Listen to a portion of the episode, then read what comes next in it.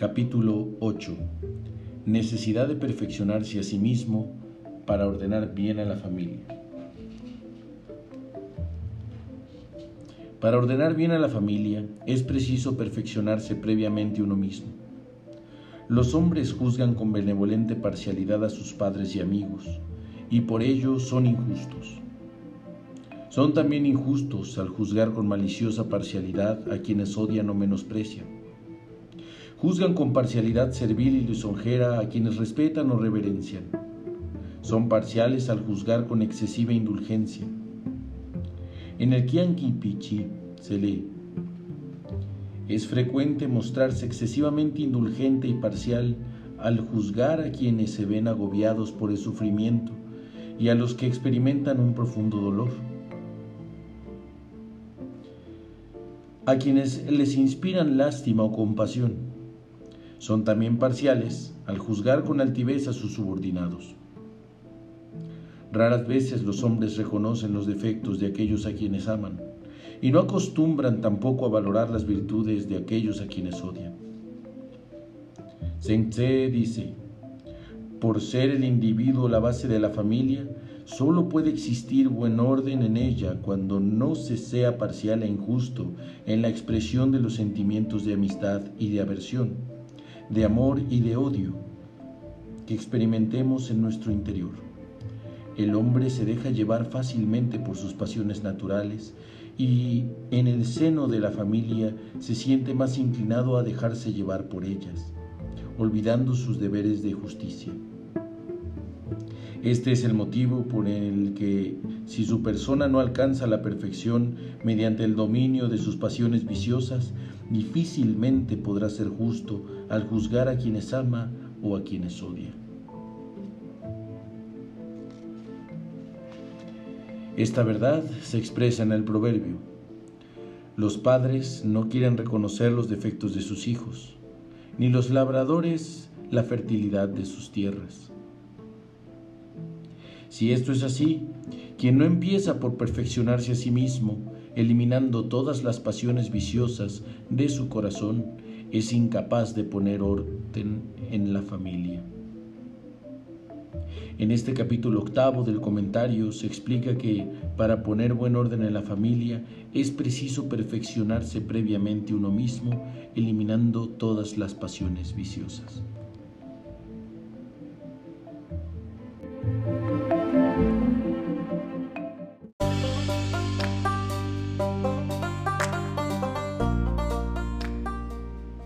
Capítulo 9 necesidad de poner buen orden en la familia para gobernar con eficacia el reino. Para gobernar con eficacia el reino es preciso ante todo poner buen orden en la familia. Un hombre que no sepa dirigir a su familia, es imposible que sepa dirigir a todo un pueblo. El hijo de un príncipe debe aprender el arte de gobernar bien un reino comportándose con rectitud en las relaciones familiares. El ejercicio de la piedad filial le enseñará a comportarse después como es debido con el soberano.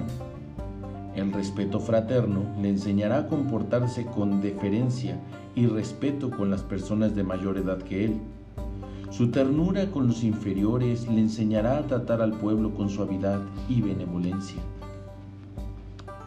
En el Yikiang se lee la piedad filial, el respeto a los hermanos mayores y la benevolencia hacia los hermanos menores no solo sirven para que reine la armonía en la familia, sino que constituyen las tres virtudes fundamentales de la persona.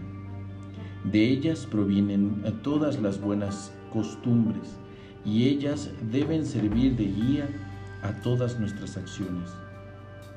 Por esto, pueden afirmarse que la práctica de tales virtudes es la mejor preparación que debe recibir el príncipe para gobernar con eficacia y rectitud el reino. El Cancao dice, espontáneamente una madre besa con ternura a su hijo recién nacido, pone el mayor empeño de su alma en descubrir los primeros deseos y necesidades de aquel pequeño ser No necesita más que su amor y su inquietud para adivinar en todo momento lo que su hijo necesita y raras veces se equivoca. No necesita haber estudiado y aprendido cómo debe alimentar y tratar a su hijo. En el Yikiang se lee también, en la antigüedad, Wu Wang dio a su hermano menor, Hang Chu, a quien enviaba a gobernar un territorio en la provincia de Honan, los siguientes consejos para el buen gobierno. El buen gobernante debe amar a todos los habitantes del imperio como una madre ama a sus hijos. Durante los primeros años de la vida del niño, la madre no siempre puede enterarse de sus deseos a través de sus balbucientes palabras. Sin embargo, la madre pone el máximo esfuerzo en comprender y adivinar lo que su hijo desea. Y aunque no siempre consiga su propósito, se siente satisfecha por haber hecho cuanto estaba de su parte. Y el niño también debe sentir una gran satisfacción por los desvelos de su madre y por esto no pueden vivir el uno sin el otro.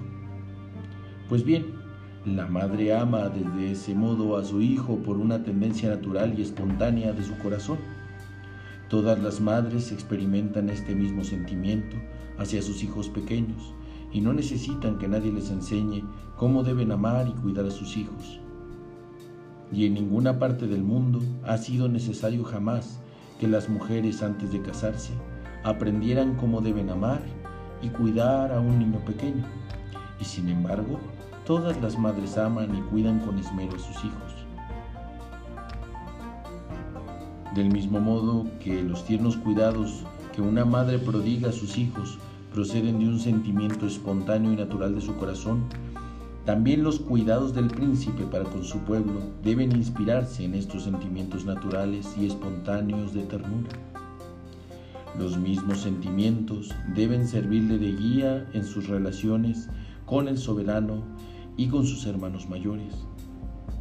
Por esto, puede afirmarse que, sin salir de la familia, puede recibirse la mejor formación para ejercer un gobierno eficaz sobre el reino.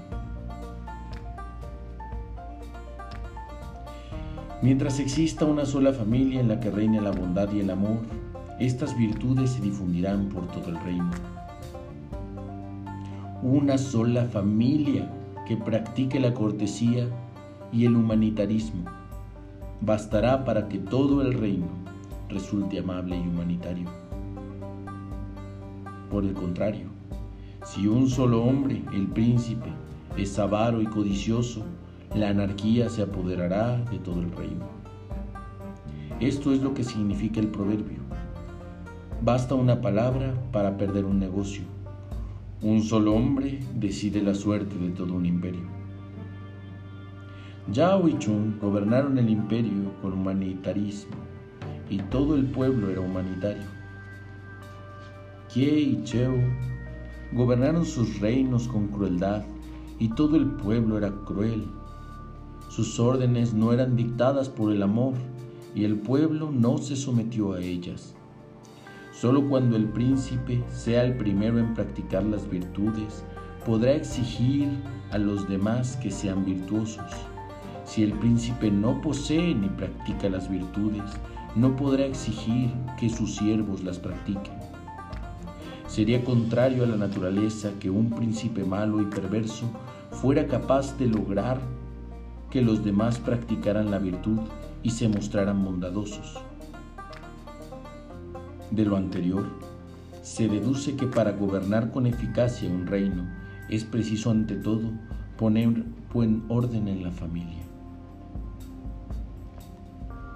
En el libro de las canciones se lee, Qué hermoso y encantador es el melocotonero, cómo resplandece la vivacidad de sus abundantes hojas. Su encanto es comparable al de una joven novia que cuando se dirige por primera vez a casa de su prometido, sabe comportarse con rectitud y cortesía, manteniendo en todo momento la actitud adecuada. Si observáis con vuestra familia la debida rectitud y cortesía, seréis capaces de gobernar un reino con eficacia. El libro de las canciones dice, en el trato entre hermanos y hermanas de distintas edades, observad todas las normas establecidas por la costumbre. Si os comportáis como es debido con vuestros hermanos mayores y menores, luego seréis capaces de exigir el comportamiento y el cumplimiento de los mutuos deberes entre todos los hermanos mayores y menores de un reino. En el libro de las canciones se lee, si el príncipe es justo y equitativo, los hombres de todo el reino imitarán sus virtudes. Si el príncipe cumple con sus deberes de padre, de hijo, de hermano mayor y de hermano menor, todo el pueblo le imitará en la práctica de esas virtudes. Por todo lo dicho, puede afirmarse que para gobernar bien un reino es necesario establecer primero buen orden en la familia. En este capítulo noveno del comentario se desarrolla y explica el principio de que para gobernar con eficacia un reino es preciso ante todo poner buen orden a la familia.